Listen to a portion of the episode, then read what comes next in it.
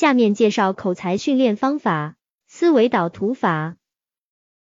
英国人东尼·博赞是一个教育家、心理学家，他研究了爱因斯坦、丘吉尔、达芬奇、马克·吐温等很多被认为有伟大的大脑人使用过的笔记系统，发现他们都有一个共同的特点：喜欢以图像为中心，发散思维。笔记中图文并茂，色彩丰富。特别是达芬奇在他的笔记中使用了许多图画、代号和连线。他意识到，这正是他们拥有超级头脑的秘密所在。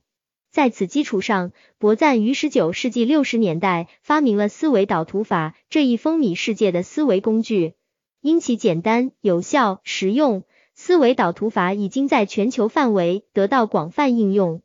思维导图又称脑图、心智导图、脑力激荡图、灵感触发图、概念地图、树状图、树枝图或思维地图。思维导图是一种图像式思维工具，以及一种利用图像思考的辅助工具，广泛应用于人们的记忆、学习、思考过程中。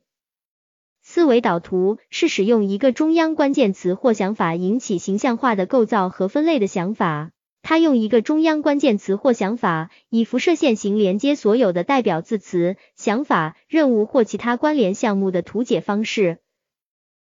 思维导图是一个既有趣又有效的帮助我们思考和记忆的工具。思维导图形象直观、简单明了、重点突出、层次分明，能够激发丰富的联想和想象，能够有效提高思维效率。凡用脑的活动、学习。工作、研究都可以使用思维导图，建议大家在口才训练过程中多用思维导图法，这样既有趣又有效果。特别是接话训练、模拟对话训练、实战前的准备训练中很实用。